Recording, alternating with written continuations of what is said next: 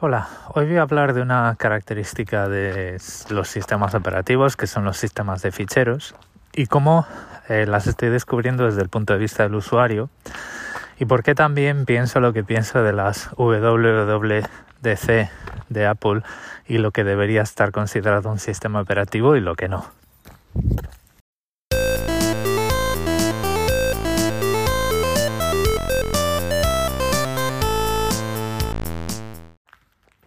Bueno, como sabéis, los que escucháis este podcast y los que me seguís en Mastodon, por cierto, bienvenidos a todos los que habéis decidido que era un buen momento ahora para dejar Twitter y echar un vistazo a eh, Mastodon o otras muchas de las redes que, que funcionan sobre el mismo protocolo que es ActivityPub y que se le suele llamar el Fediverso. Bueno, pues como habréis podido leer o escuchar, eh, yo uso Fedora como mi sistema operativo principal. En el episodio de hoy no voy a hablar de la polémica de Red Hat eh, cerrando el acceso al código fuente de Red Hat Enterprise Linux y este tipo de cosas porque no es de lo que quiero hablar hoy. Podríamos hablar de esto otro día, yo también tengo mi opinión, eh, pero quiero formarla un poco mejor entonces, de lo que hoy os voy a hablar es de una de las eh, decisiones por defecto que Fedora utiliza para a la hora de instalar el sistema operativo y que a mí me está suponiendo ahora una diferencia eh, abismal con respecto a otras de las opciones. Y esta opción o esta eh, preselección es el sistema de ficheros. El sistema de ficheros en un sistema operativo es eh, un conjunto de programas y formatos eh, que se aplican al disco en cuestión, ya sea un disco duro o una unidad SSD, y que ofrece una serie de servicios a las aplicaciones eh, del ordenador. Por ejemplo, pues en Windows tenemos NTFS, en Apple hay APFS, que bueno, no, viene siendo algo así como sistema de ficheros de Apple. Y en Linux hay un mogollón de ellos. Em, las escoger uno u otro pues puede parecer trivial a muchos usuarios finales y en realidad eh, lo es. Es decir, eh, hay poca información o hay poca eh, poca o sea, hay, hay, poco hay que rascar o, y sobre todo hay poca información disponible a la hora de hacer una decisión informada. Entonces muchas veces pues lo que hacemos es ir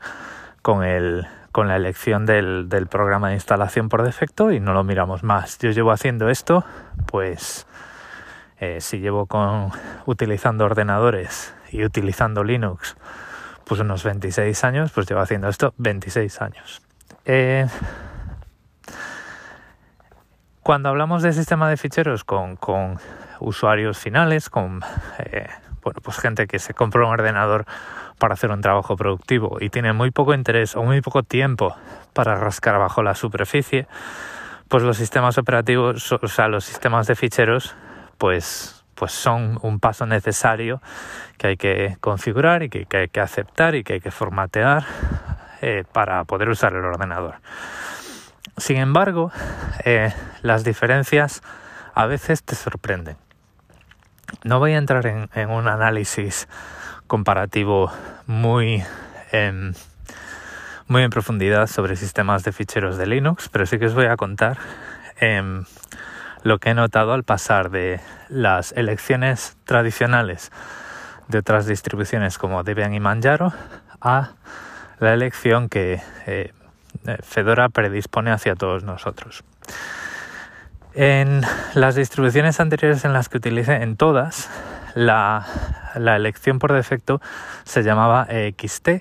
y había un número de versión EXT2, EXT3, EXT4 y así sucesivamente. Creo que el último no hay todavía EXT5. Cuando empecé a utilizar Linux en 1997 con la Red Hat 5.1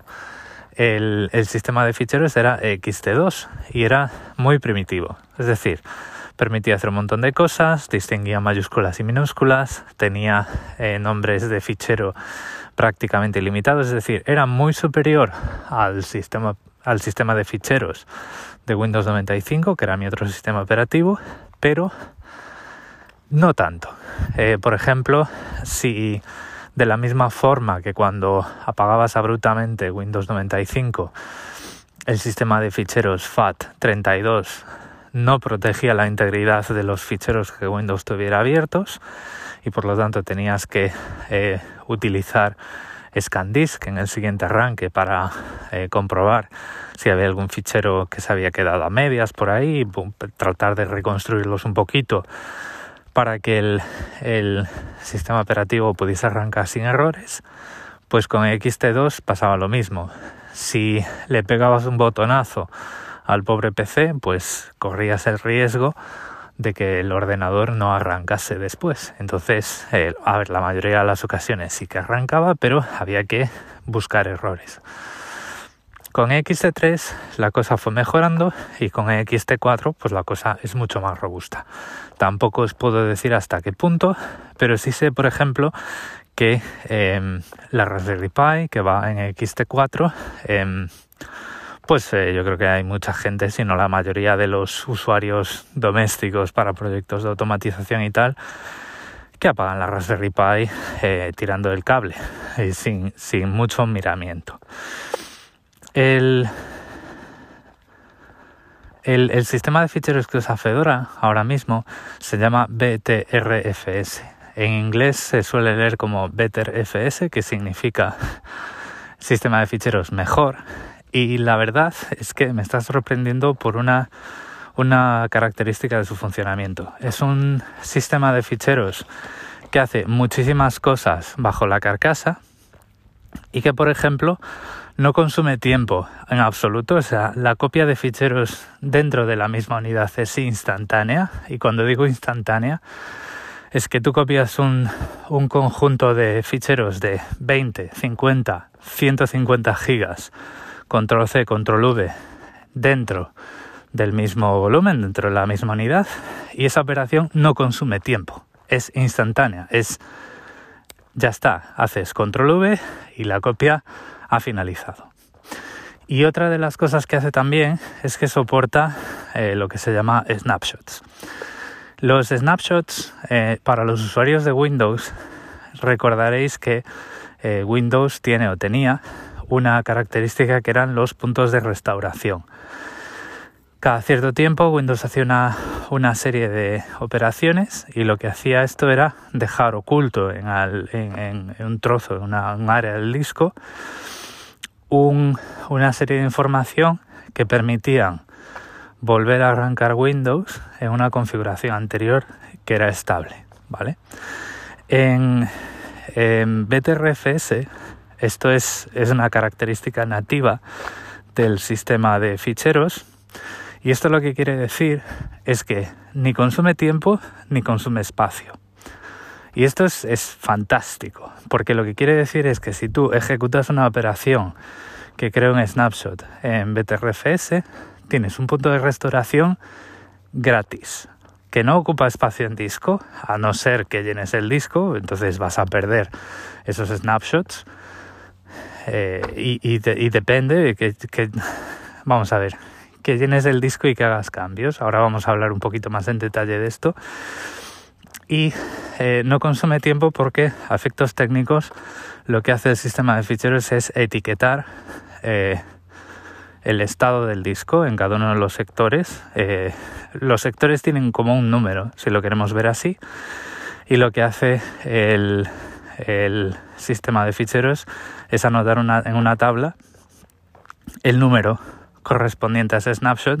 que tienen los ficheros activos, los ficheros que están eh, catalogados, que además todo eso está también en el, sistema de ficheros. Entonces digamos que lo que hace eh, BTRFS cuando haces un snapshot no es recopilar información y construir un fichero con información en un sitio, sino que lo que hace es eh, las propias tablas de direccionamiento de ficheros, eh, las propias tablas que le dicen al controlador, al módulo, al sistema operativo dónde está cada fichero, ya tienen ese número em, incorporado y lo que hace BTRFS es avanzar ese número diciendo a partir de ahora cualquier cambio en el disco va con el número, el número 3. Imaginaros lo siguiente. Instalamos el sistema operativo BTRFS número 0. Empezamos a trabajar y todos los cambios, cada vez que se escribe información nueva, cada vez que se escribe un cambio en el disco duro, los nuevos trozos de información llevan el número 0. Cuando nosotros ejecutamos la funcionalidad de grabar un snapshot, em, lo que se hace es escribir en un sitio, ojo, el snapshot son todos aquellos cambios con el número 0, ¿vale? Entonces, a partir de ahí, la información nueva en el disco duro, imaginaos que se escribe con el número 1, y cuando se cambia información existente es cuando se hace una copia y se hace una copia de tal forma que si el fichero hola txt antes era 0, escribimos un cambio y los cambios correspondientes a ese hola txt llevan el número 1. Entonces digamos que tenemos el fichero original con 0 y los cambios sobre impuestos o digamos eh, guardados eh, al ladito de hola txt con el número 0 van con el número 1. Entonces si yo digo, uy, el sistema operativo se me ha ido al garete, tengo que retroceder a un snapshot anterior, pues lo que hace BTRFS es descartar todas las, las adiciones que llevan el, el número 1 si me quiero volver al número 0. Entonces, claro, esto, por ejemplo, en, el caso del, esquema de copias de seguridad que yo hacía, esto es fantástico porque antes lo que yo hacía era hacer copias de seguridad con Dejadup, que las sigo haciendo igual, ahí no he ganado nada, pero utilizaba y utilizo Timeshift para, eh, para hacer snapshots. Antes, por una eh, mala configuración del, programa de instalación de Fedora, los snapshots los hacía a la forma tradicional, a la forma de Windows, es decir, copiaba los ficheros eh, a un directorio diferente que era el directorio de snapshots y eh, bueno pues ahí tenía digamos una una sobrecarga en el disco tenía el disco en parte ocupado por los snapshots lo que he hecho esta vez al instalar Fedora ha sido corregir los nombres de las particiones con algo tan sencillo como corregir cómo Fedora llama, le pone nombre a los, a los discos, a los volúmenes. Timeshift ya es capaz de hacer snapshots con BTRFS y como os he dicho son snapshots que son prácticamente instantáneos porque simplemente escribir un número o un identificador de snapshot en un sitio y ya está, ya queda todo hecho y configurar lógicamente el, sistema de ficheros para que avance ese número a la hora de escribir cambios y además no hay, no hay copia de información entonces no hay eh, no hay nada que, que ocupe un espacio adicional en el disco. Los cambios, a ver, sí que va a ocupar un poquito más a medida que haces cambios, si tienes snapshots en el disco, si tienes un número muy alto de snapshots, porque tienes que ir guardando todos los cambios incrementales, pero es mucho más barato que hacer una copia de todo el sistema para empezar y luego ir anotando cambios encima. Digamos que te ahorras eh, pues bastantes cientos de gigas eh, a, la, a medio y largo plazo. Y aunque tengas dos teras, pues te conviene, porque además hacer un snapshot tradicional copiando ficheros a otro directorio, pues consume un tiempo que son, depende de tu disco y del número de cambios, unos segundos o unos minutos. Y aquí es eh, chasquear los dedos. Le das al botón, crear snapshot, y se hace instantáneamente. Y claro, todo esto pues yo lo he ido descubriendo a medida que decía yo, bueno, esto de BRTFS, ¿qué es lo que pasa? Eh, ¿qué, ¿qué, funcionalidades tiene? Ah, pues si le cambias el nombre a los, a los, eh, a cómo Fedora eh, organiza el disco, pues tienes esta ventaja y es lo que estoy descubriendo ahora y es lo que me parece interesante desde un punto de vista de puramente el sistema operativo, que es lo que siempre digo que es, es un conjunto de programas y de utilidades que dan acceso al resto de programas a los recursos del ordenador y uno de ellos es el sistema de ficheros. Eh, cuando Apple actualiza los sistemas operativos, pues se pasan eh, media hora discutiendo cuáles son los nuevos emojis que vamos a tener y que ahora con la aplicación de mail se pueden programar las respuestas de los correos y no sé qué, no sé cuántos. Y son cosas que, pues tú, desde un punto de vista técnico, de saber lo que es un sistema operativo, lo ves y dices, esto, señores, no es un sistema operativo. Me estás hablando de emojis, eso es una fuente tipográfica Unicode de símbolos, no de letras. Y me estás hablando de que la aplicación de mail puede hacer no sé qué. Bueno, pues es una aplicación de correo electrónico que se llama Mail háblame de características del sistema operativo. Eh, y una de ellas, claro, una de ellas podemos decir es BTRFS, pero claro, lo que podemos ver ahora es que eso es aburrido, eso aburre a las piedras. A vosotros esto a lo mejor os ha aburrido este episodio y estabais esperando a que llegase a darle leña a Apple como siempre hago pero en realidad pues tú si te conectas a ver una presentación de Apple y te dice no porque ahora el sistema de fichero cuando haces snapshots para recuperar el sistema a un estado anterior esto lo otro el número los cambios el tal el cual lo configuras así y va súper rápido eso es que es como muy nerd es muy profundo ahí del del del del, eh, del sótano de IT no y lo digo yo siendo siendo parte de ese sector y claro, ya sabemos que pues la WWDC, la sesión inaugural, es una sesión de marketing para consumidores finales para que vean lo que viene, eh, lo que van a poderse instalar en sus eh, dispositivos actuales o en los dispositivos nuevos si cambian de ellos y es, es lo que es, ¿vale? Pero las características de los sistemas operativos son características